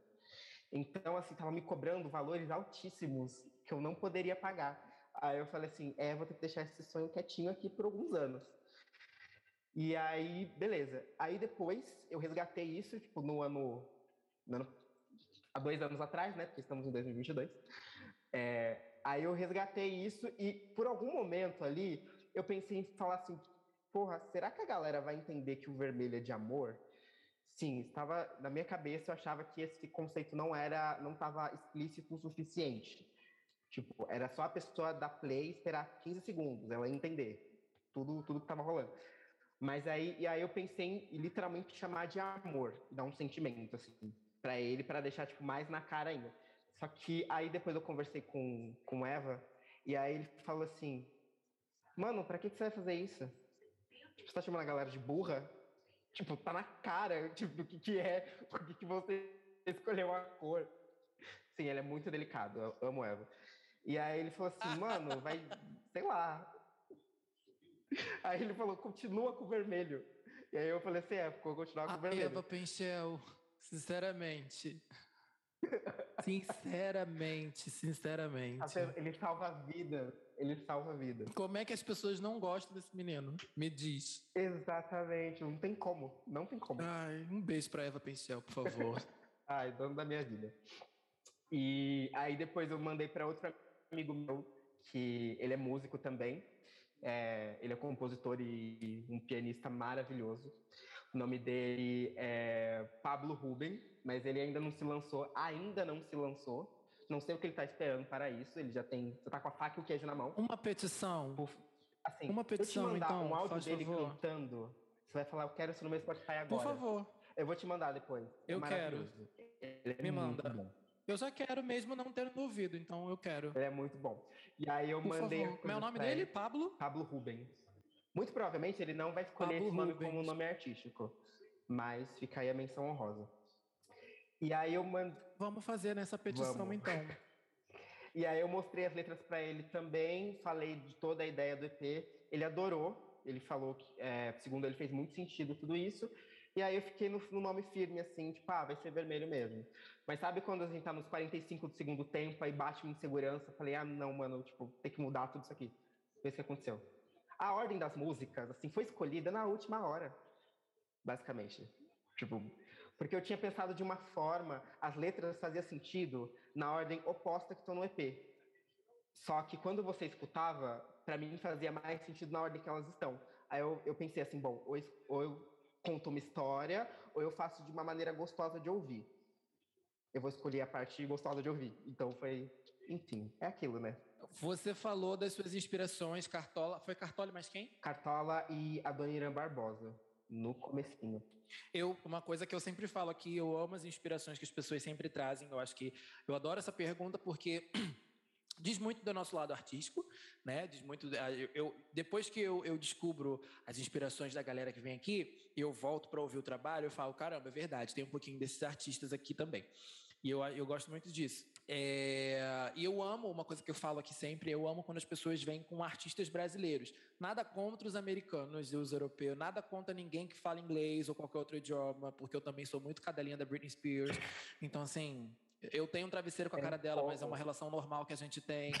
Eu estou fazendo terapia, minha caneca é da Britney, é, eu tenho um pôster, mas assim, não é nada, é, não é nada doentio, é, é, muito saudável toda a relação que é a gente só tem. admiração mesmo, justo. É, sabe? Eu só tenho é, coisas com a cara dela estampada ao redor da minha casa, mas assim, é, Você tem é, cabelo é dela também? Porque numa época do eBay tava vendendo, né? Não, não comprei, Ah, não tá. comprei. Era talvez a única coisa que falte aí para minha coleção. É, Não, mas é, eu gosto muito é, de quando as pessoas trazem artistas brasileiros, porque a gente também precisa ressaltar que aqui dentro do, do, do, nosso país, por mais que esteja uma merda falando de política, mas a gente precisa ressaltar que aqui tem muitos artistas incríveis, artistas que já passaram, né, que já faleceram, é, que dos anos 80, 90, né, galera né, que é mais da época dos nossos pais, etc. É, se bem que Cartola é da época dos nossos avós, né? Mas tudo bem, a gente deixa quieto, a gente abafa. É, mas assim, tem artistas hoje em dia novos também aqui do Brasil que são incríveis. Eu gosto muito de saber quando as pessoas trazem aqui é, pessoas assim. Você na, na, na, nossa triagem você colocou Cartola e o Renato Russo, não foi? E eu, bom, Cartola você já disse. O Renato ele te inspira em quê? Aonde? Como? O Renato eu acho que ele me inspira é, no meu eu músico, digamos assim. Eu comecei a mexer com música quando eu tinha lá a minha bandinha na adolescência, com um bando de amigos meus. E eu via muito Legião Urbana, mas muito Legião Urbana. Então, e 14 anos é uma merda, porque você tá no meio da transição de mudança de voz. E eu literalmente eu era um dos vocalistas. Então, assim, tinha, tinha ensaios que, que era ótimo, tinha ensaios que era uma merda, porque eu não conseguia. Não tinha nota para eu acertar. basicamente. Era, era um caos. E aí, a minha voz, ela sempre, ela nunca foi muito como a dos outros meninos, assim, sabe? Tipo, mais graves. Ela sempre foi meio, meio contralto, assim, sempre. E aí eu me identificava muito com o Renato por conta disso. Entendo completamente. Porque o Renato tinha uma voz muito esquisita. Tipo, você ouvindo ele, ele nas entrevistas, ele tinha uma voz muito estranha. E eu gostava disso nele, eu me inspirava muito nisso nele. E também na, na, atitude rebelde dele. Eu, assim, eu passava as tardes, às vezes, pegando as letras dele, tentando descobrir os significados delas, que, tipo, que eram ótimas referências, tipo, classe. Nossa, assim. O cara lia pra caramba. Tipo, ele era, tipo, um leitor ávido, assim. Então, muita referência literária ele colocava nos textos dele de vários países diferentes. E aí, se debruçar sobre aquilo era muito legal para mim. E toda aquela coisa meio anarquista ali da, dos anos 80, tipo, era uma coisa que eu gostava muito. Eu era bem assim, bem rebeldezinho emo, sabe? e aí eu gostava muito disso nele. Só que com o tempo eu fui perdendo um pouco dessa da inspiração do Renato e aí eu fui me debruçando sobre outros cantores brasileiros, como por exemplo o Cartola, como por exemplo o Adoniran Barbosa. Foi hoje eu acho que eu sou muito mais íntimo do trabalho de artistas brasileiros do que de artistas de fora. E eu pego muito do que você falou. Não porque eu não, não gosto, não porque eu sou anticolonialista, sou sim, mas não é o caso. É... eu amo Beyoncé e Michael Jackson, tipo, eu amo eles, eles são os maiores para mim.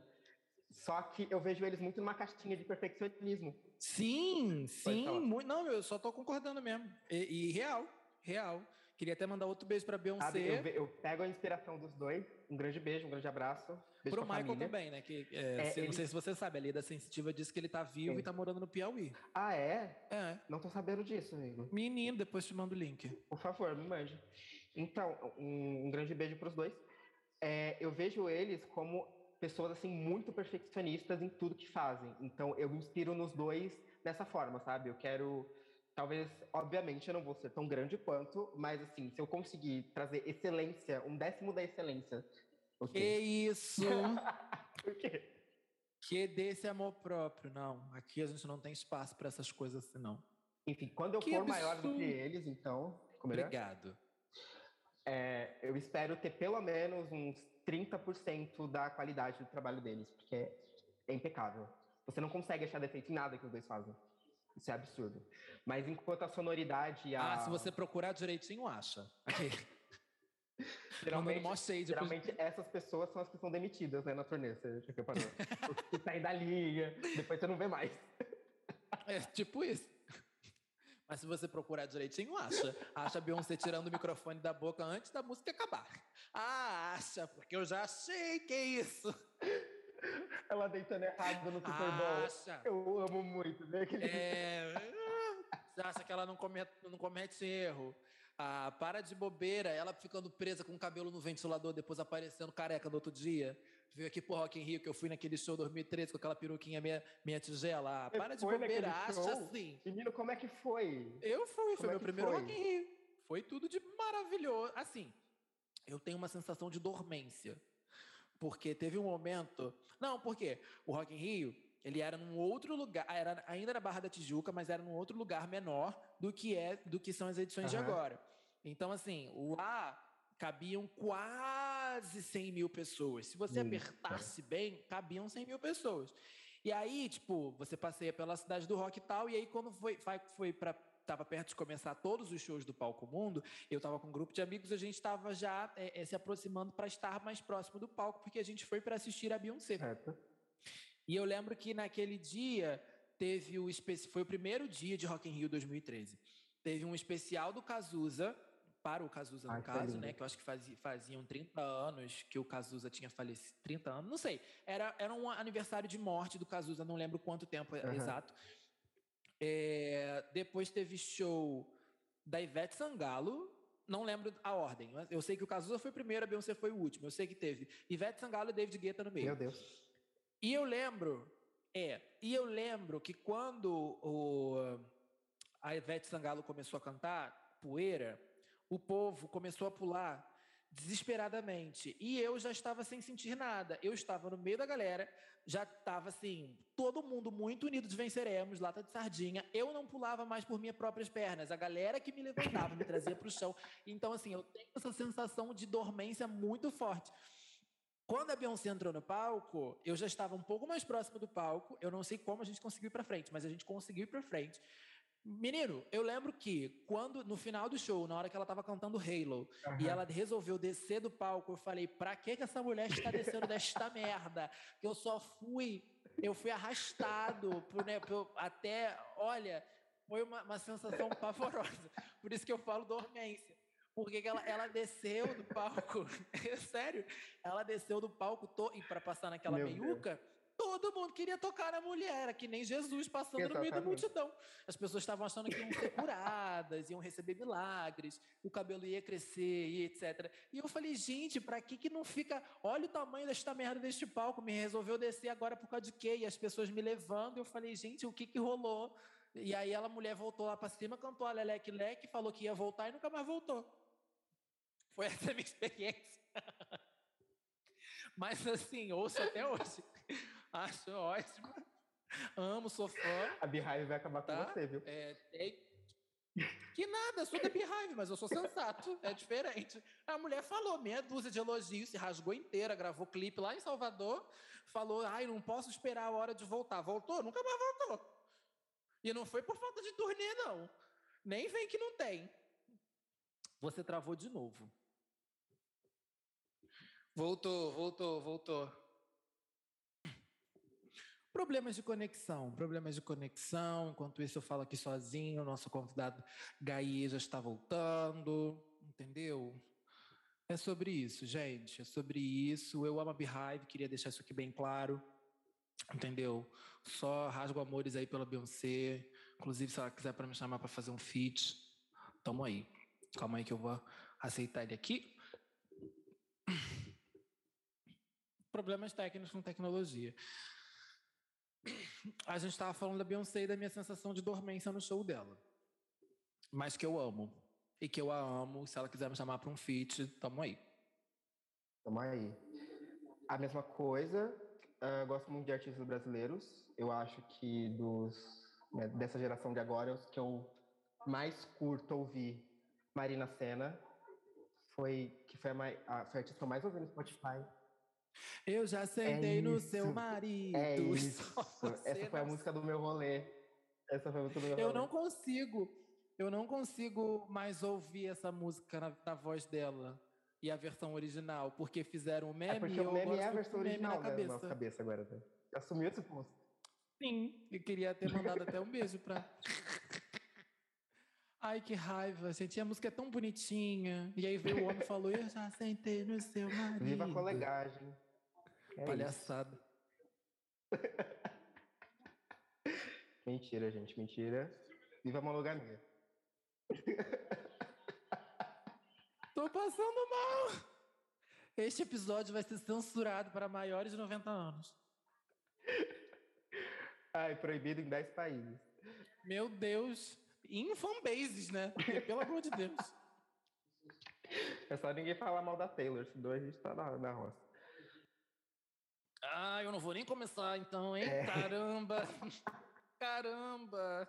É, posso mandar um beijo pro Scooter Brown? Mentira! sacanagem! Caralho, você não fez isso. Saca- sacanagem!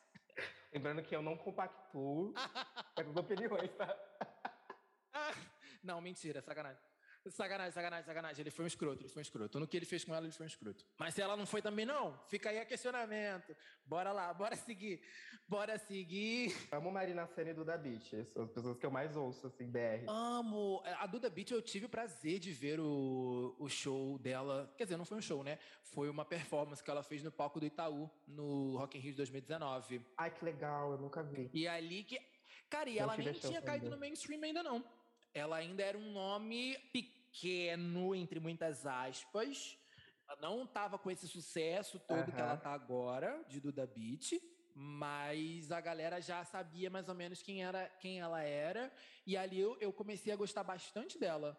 E eu falei, caramba, que. Fora que assim, ela já é linda na foto. Pessoalmente, ela é um espetáculo, ela é um deslumbre, ela, ela, ela é uma bonequinha, assim, sabe? Um bibelozinho. Ela é linda, linda, linda, linda.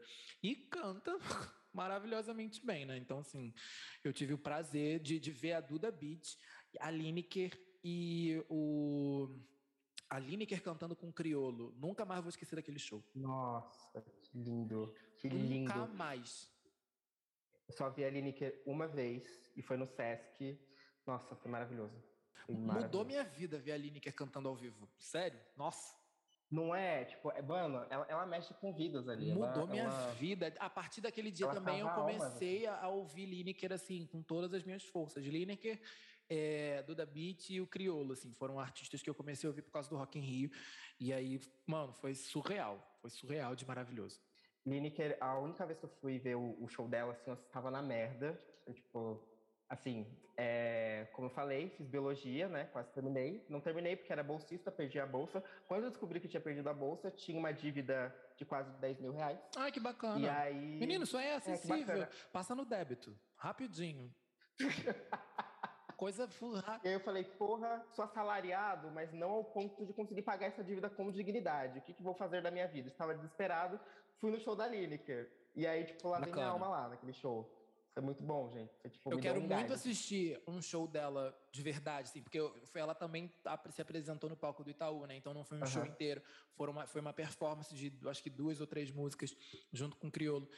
E eu quero muito assistir um show da Lineker, assim, é, do, do- do início ao fim, assim. Eu quero ter essa experiência de, de, de ver. A mesma coisa com a Duda Beat também. Quero muito ir a um show da Duda Beat, assistir um show da Duda Beat e ver é, como é também, sabe? A experiência, viver essa experiência. É maravilhoso. Assim, pelo que deve ser maravilhoso, né? Pelo que eu vi lá no palquinho do Itaú, foi maravilhoso, foi incrível. Não, depois daquela apresentação no prêmio Multishow, eu preciso ver do David. Eu vi também. Nossa, sinceramente, né? Ela, ela é uma baita artista.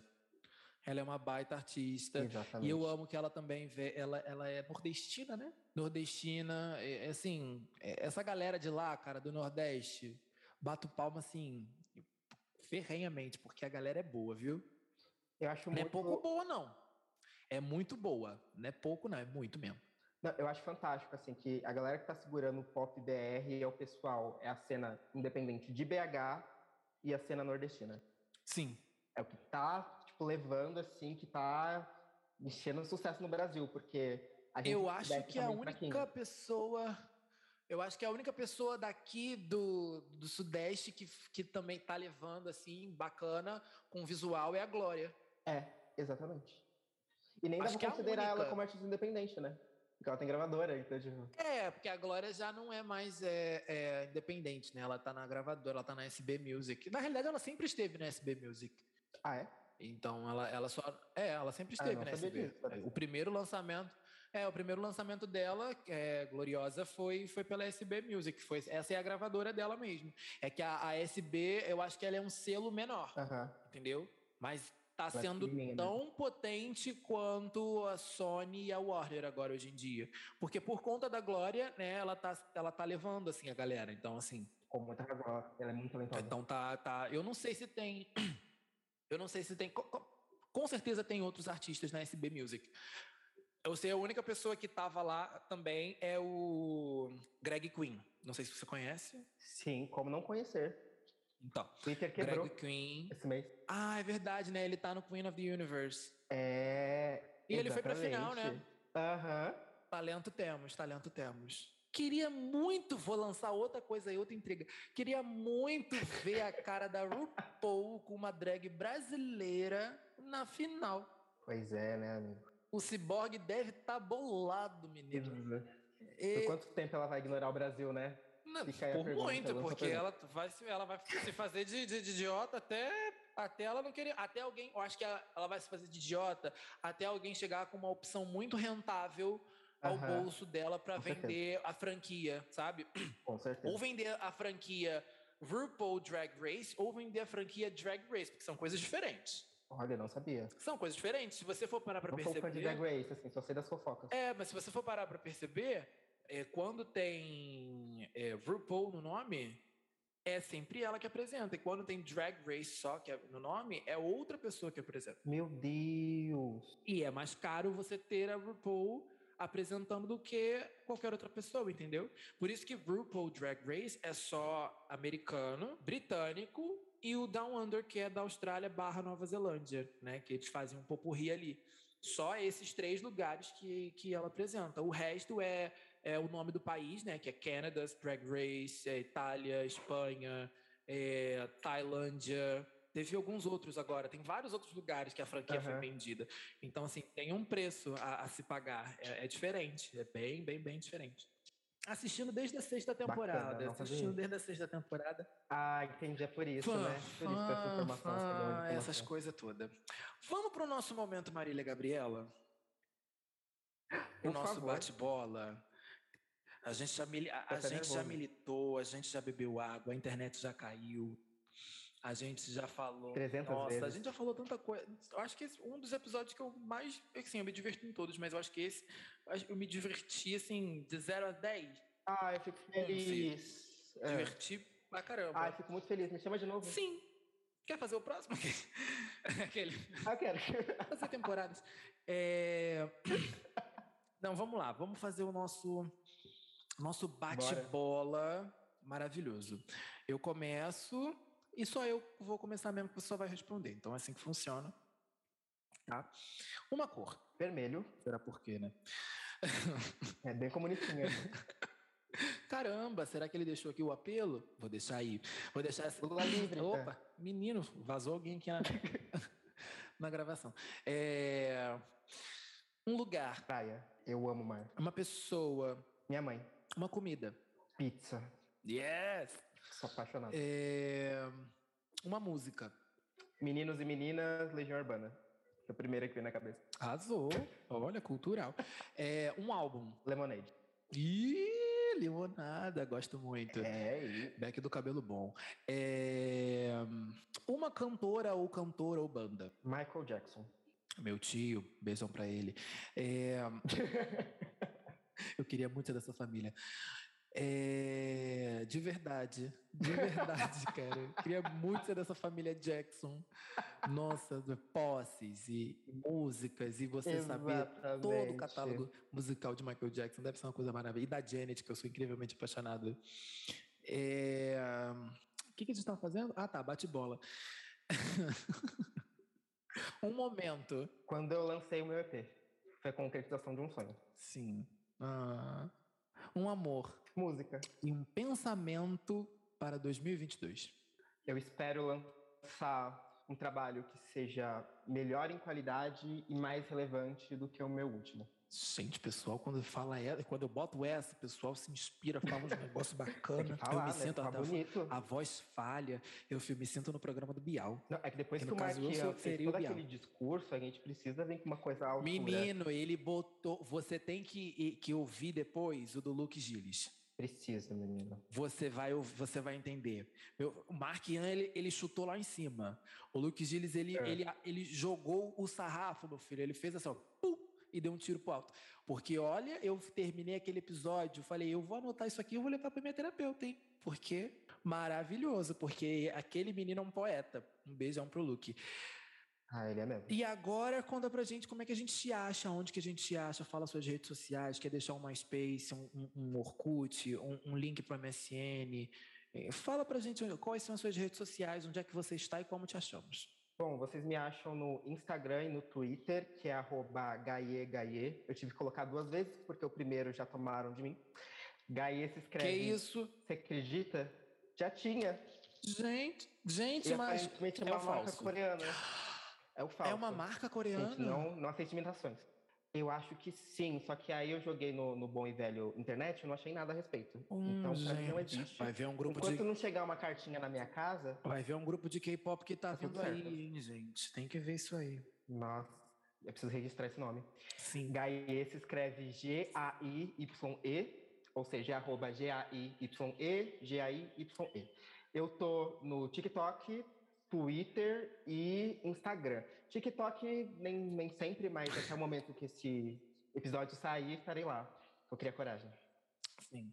No Instagram vocês vão ver lá na, na, na postagem do no, lá no nosso na, mas o português falhou de novo. Lá na nossa página no Instagram, falando de que podcast, você vai ver que ele vai estar marcado lá. Então é só você ir lá e seguir o Instagram do nosso querido amigo Gaie, nosso convidado maravilhoso, que nos rendeu pautas incríveis este, Ai, este episódio. Bom, bom que eu rendi. Eu, ele estava preocupado em ser um convidado que rende. Olha, a gente militou três. Sim, gente, eu sou um industry baby. A eu gente... tenho uma carreira de seis meses. Meu filho, a gente militou 30 vezes só num episódio. A gente militou, foi tanta militância. É porque não tem música, tá vendo? É, foi tanta militância que a internet caiu duas vezes. Esse episódio, eu vou, o nome desse episódio é Militância com Tabus Gaê. foram quebrados. Vocês têm que ouvir o, o, tabu sendo quebrado, porque o som do tabu ele foi, olha, estilhaçado neste episódio de hoje. Vocês não têm noção do como foi. Eu amei ter você aqui, muitíssimo. Ah, eu também, Selmo. Foi por, pela um tua prazer presença, enorme. Obrigadão. por você ter topado participar desta loucura que é este episódio. Eu que agradeço pelo convite. Você é um artista incrível. Estou curiosíssimo para ouvir as novas músicas e eu vou reescutar vem aí, vem aí. as músicas do Vermelho, porque eu amo é, escutar as músicas dos meus convidados depois que eu falo com eles na, na, aqui no podcast. Então, assim, escutem Gaie nas plataformas digitais. Só Por favor, gente, deixe-me para além. Ainda estou Sim. pagando esse EP, galera. Pelo amor de Deus. Tá 18 vezes também? Parcelou, não? Ah, amigo, bem assim. Tá, bacana. Na metade do ano que vem, quando eu for lançar o outro, eu termino de pagar esse. Dá, e é sobre isso, é sobre parcelas, não é mesmo? É sobre parcelas. Sobre dívidas. E sobre dívidas, é, realmente. Temos bastante. Vamos começar 2022 com dívidas. Por que não? Não é mesmo? Exatamente. É, é a vida do brasileiro. Beijo, Paulo Guedes. Um beijo. Ah, eu lembro que ele falou que era muito, é, só um idiota ia fazer o dólar chegar a 5 reais. Caramba, tá quase 6. Você lembra? É sobre Não é? isso, gente. Eu tô falando aí, a gente tá militando de novo. Vou encerrar isso aqui, senão a gente vai militar a vida inteira aqui neste episódio. Pelo Exato. amor de Deus. Semana que vem, quarta-feira, neste mesmo bate-local, nesta mesma bate-caverna, com outro convidado tão incrível quanto este menino. Estaremos de volta vocês já sabem onde nos achar. Falando de que podcast no nosso Instagram. Falando de que podcast, arroba hotmail.com para vocês nos mandar um e-mail. Então, é sobre isso. Quer terminar com uma frase de efeito do negócio? Ah, que difícil, não preparei nada. Ah, Mas. Ah, só queria dizer que às vezes a gente se coloca numa, numa posição, ou a vida coloca a gente numa posição que a gente não sabe muito bem para onde ir. E ou porque às vezes a gente não enxerga uma perspectiva, ou porque a gente tem mais de uma perspectiva favorável. E eu queria não, não, não dar um conselho, porque eu não, não sou tão, tão maduro e evoluído nesse ponto, mas dizer uma coisa que eu fiz. Uh, nas vezes que a vida me apresentou uma encruzilhada, eu sempre tentei ir pelo lado do meu coração. E no final das contas, mesmo com erros e acertos, sempre foi o caminho que me deixou mais feliz. Então eu queria dizer isso, caso alguém que esteja ouvindo esteja confuso ou esteja pensando se, ai, a música ainda é para mim, ai, será que eu devo viver de arte? Faz o que você ama, porque no final você vai colher os frutos disso. E eu não tenho mais nada para falar, porque, né, já encerrou. Então, assim, eu queria só deixar um beijo mesmo, tá bom, gente? E até semana que vem, porque eu vou refletir agora sobre esse outro pensamento que esse povo vai deixando os pensamentos que eu fico todo enchendo de intriga. É uma, um problema pra minha vida. Apaga esse negócio de pensamento no final de programa. Amigo, beijo. Obrigado por você ter, ter estado aqui, viu? Beijo, eu que agradeço, Selmo. Gente, Obrigadão. beijo e até semana que vem. Encerramos aqui. fomos.